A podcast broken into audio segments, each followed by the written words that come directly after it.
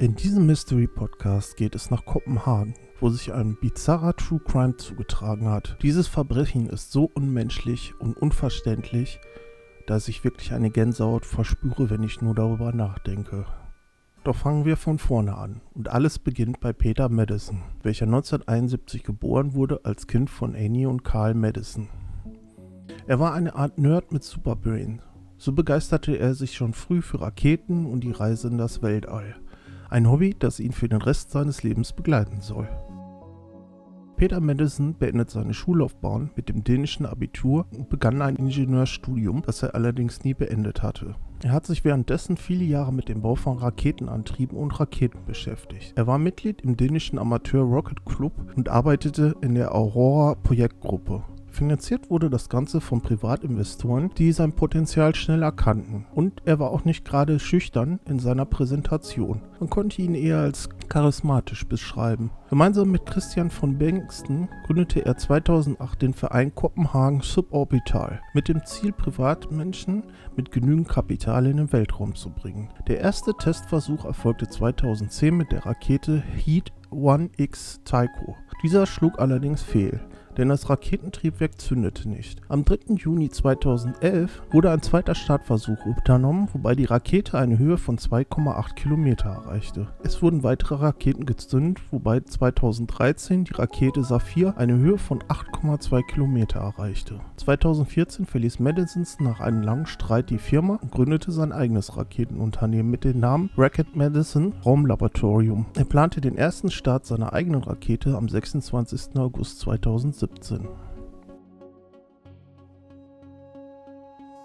In seiner Freizeit war Madison allerdings auch nicht untätig und hat drei U-Boote entwickelt und gebaut. 2002 war der erste Prototyp Freya fertig. 2005 folgte das U-Boot Krake, das mit 12 Metern doppelt so groß wie Freya war. Es wog ganze 8 Tonnen, hatte einen Dieselmotor mit 12 kW und einen Elektromotor mit 4,5 kW. Zudem eine Taucherschleuse, durch die die Taucher das U-Boot nach unten verlassen konnten. Sein letztes und größtes U-Boot wurde 2008 fertig mit dem Namen UC3 Nautilus. Es war 18 Meter lang, hatte ein Gewicht von 40 Tonnen, das wohl größte von einer Privatperson gebaute U-Boot. Das ganze Projekt hat so ca. 200.000 US-Dollar gekostet und wurde crowdfunded. Peter Madison war selber nicht an Geld interessiert, solange es nicht in seine Projekte geflossen ist und hat sogar eine Zeit lang in dem U-Boot gewohnt. Das Ganze ist wichtig, damit ihr ein ungefähres Bild von diesem Mann erhaltet. Man kann also sagen, Peter Mendelssohn hat einiges auf den Kasten und ist überdurchschnittlich intelligent, was das Ganze eigentlich noch grausamer macht. Die Story des Raketenforschers, der privat U-Boote baut, reizt natürlich jeden Reporter darüber zu berichten. So führt uns die Geschichte weiter zu Kim Wall.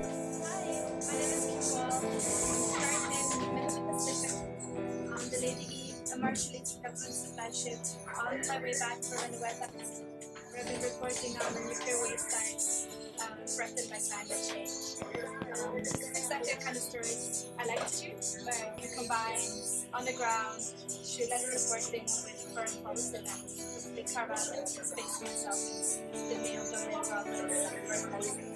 Kim Wall, geboren am 23. März 1987, wuchs in Trolleborg, Schweden auf und lebte später in London, Paris und New York. Sie studierte an der Columbia University School of Journalism, wo sie 2013 ihren Abschluss machte. Ihre Schwerpunkte waren Südostasien, so arbeitete sie als Journalistin in Hongkong, Indien, Australien, Sri Lanka und natürlich den USA. Kim Wohl schrieb für zahlreiche internationale Medien, unter anderem der New York Times. 2016 wurde sie mit dem Preis ausgezeichnet für die Reportage Exodus, die über die Marshallinsel ging, dort wo einst Atombomben getestet wurden. Sie setzte sich gerne für unterdrückte Menschen und Tiere ein, die sonst keine Stimme bekommen haben. Kim Weil sah in ihrem Beruf mehr und wollte sich dafür einsetzen, damit mehr Gerechtigkeit auf der Welt existiert. 2017 war sie gerade dabei, mit ihrem Freund, einem dänischen Designer, von den USA nach Beijing zu ziehen, um dort ihr Leben zu beginnen. Sie hatte bereits vorher versucht, ein Interview mit Peter Madison zu erhalten, aber er lehnte es bisher immer ab. Sie war also gerade in Schweden auf der Durchreise nach Beijing, als sich Peter Madison doch bei ihr meldete und sich bereit erklärte für ein Interview. Das Ganze war natürlich gerade passend und somit einigten sich die beiden, sich am 10. August 2017 zu treffen, um eine Tauchfahrt des selbstgebauten U-Bootes zu unternehmen.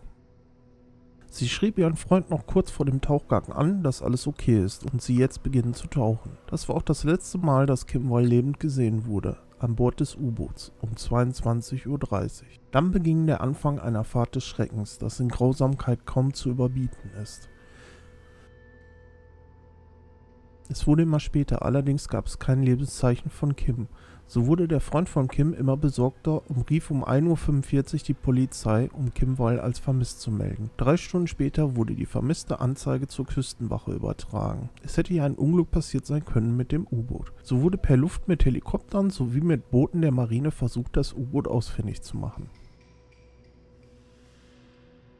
So wurde am 11. August die Nautilus ausgemacht mit Peter im Turm, doch es sah nicht gut aus, da das U-Boot am Sinken war. Madison konnte gerettet werden und wurde daraufhin von der dänischen Polizei verhaftet und für den Mord an Kim Weil verdächtigt. In seiner Aussage hat Madison behauptet, er hätte Kim Weil vor dem Untergang des U-Boots auf einer Insel abgesetzt. Doch die Ermittler fanden Blutspuren und die Unterwäsche der vermissten Reporterin im U-Boot. So änderte Madison am 12. August seine Aussage, sodass Kim Weil durch ein Unglück an Bord des U-Boots gestorben sei. Anschließend hätte er die Leiche per Seebestattung dem Meer überlassen. Diese Aussage wurde am 21. August veröffentlicht Bericht am selben Tag fand allerdings ein Radfahrer südlich von Kopenhagen einen vom Meer angespülten weiblichen Torso. Die gerichtsmedizinische Analyse ergab, dass der Kopf und die Gliedmaßen gezielt abgetrennt waren. Zudem fanden sich 15 Messerstiche im Torso. Eine DNA-Analyse ergab, dass es sich um die sterblichen Überreste von Kim Wall handelte. Es wurde auch festgestellt, dass ein Metallstück am Torso befestigt wurde, damit dieser unter Wasser bleibt. Es war also mehr als ein göttlicher Zufall, dass der Torso an Land gespült wurde. Am 24. August änderte Madison erneut seine Aussage. Dieses Mal sagte er aus, dass es an Bord einen Unfall gegeben hätte und Kim sei die Turmluke auf den Kopf gefallen. Sie sei an den Verletzungen letztendlich gestorben. Die Ermittler versuchten die Strecke des U-Boots nachzuverfolgen, um an den jeweiligen Stellen weitere Überreste von Kim Wall zu finden, damit Madison endlich überführt werden konnte. Dabei verfolgten sie die geplante Route zusammen mit den Handyfirmen. Firmen. Sobald beim Auftauchen Kontakt mit dem Netz besteht, wird dieser aufgezeichnet. Hier unterlief dem Unternehmen allerdings zuerst ein Fehler, sodass der falsche Abschnitt abgesucht wurde. Mit den richtigen Daten gelang es dann, weitere Teile von Kimwall zu bergen. So wurde am 6. Oktober festgestellt, dass der Schädel keine Verletzungen hat und somit die Aussage mit dem Unfall erfunden war. Ende Oktober 2017 änderte Madison seine Aussage erneut, dass Kim Wall an einer Kohlenmonoxidvergiftung an Bord gestorben sei und er ihre Leiche zerstückelt und in der See bestattet hätte. Der Staatsanwalt vermutet allerdings aufgrund der Stichwunden am Unterkörper sowie der psychiatrischen Untersuchung von Madison ein sexuelles Mordmotiv. Es wurde auch eine Festplatte sichergestellt, welches Video zeigte von Frauen, die gefoltert wurden, sogenannte Snuff-Filme. Diese abartige Vorliebe von Filmen, gepaart mit der Intelligenz die Madison hat, geht man von einer extremen Gefährlichkeit für sämtliche Mitmenschen aus. Und die Verhandlung wurde geschlossen mit einer lebenslangen Freiheitsstrafe in Sicherheitsverwahrung. Madison legte Berufung gegen das Strafmaß ein, dieses wurde allerdings am 26. September 2018 abgelehnt. Nachdem er im Gerichtsverfahren ständig geleugnet hätte, Kim Weil getötet zu haben, hat er am 9. September 2020 in einem Interview gesagt, es gibt nur einen Schuldigen und das bin ich. Beinahe gelang Madison 2018 die Flucht, indem er seine Gefängnispsychologin mit einem pistolenähnlichen Gegenstand als Geisel nahm. Allerdings wurde er nur wenige Meter in Freiheit wieder verhaftet. 2021 versuchte er erneut zu fliehen und wurde erneut verurteilt. Diese Verurteilung spricht gegen die Berufung, die er 2030 erneut stellen könnte. Die ganze Sache ist einfach nur so grausam, da wir hier nicht von einem Menschen sprechen, der als Kind gequält wurde oder geistig zurückgeblieben ist. Im Gegenteil, Peter Madison hat eine gute Kindheit, war erfolgreich in dem, was er machte und sogar sehr intelligent. Dazu hatte er Charakter. Eigentlich eine Person, die absolut nicht in das Bild passt, einen Mord zu verüben. Und das an einer Person, die rein zufällig am falschen Tag am falschen Ort war. Das Grauen bei diesem Verbrechen ist das Sinnlose, Zufällige und das reine Böse. Dass es jeder von uns hätte sein können, der an diesem Tag mit Peter Madison auf eine Tauffahrt gegangen wäre. Ein Mann, der das perfekte Verbrechen begehen wollte, um zu zeigen, dass er allen anderen überlegen ist. Jedoch es gibt kein perfektes Verbrechen und jeder wird das erhalten, was er verdient. Das hoffe ich zumindest tief im Inneren und dass Personen wie Peter Mendelssohn nie mehr in Freiheit kommen, um keiner Person dieses Leid anzutun, welches er der Familie von Kim Wald zugefügt hatte. Die Familie von Kim hat eine Stiftung in das Leben gerufen zum Gedenken an Kim, welches sich dafür einsetzt, dass junge Frauen zu Journalistinnen werden. Ich kann einfach nur meine tiefe Trauer über diesen Fall aussprechen und hoffen, dass ihr das nächste Mal wieder einschaltet, wenn es einen neuen Mystery Podcast gibt. Euer Mike von Horror Lost Places.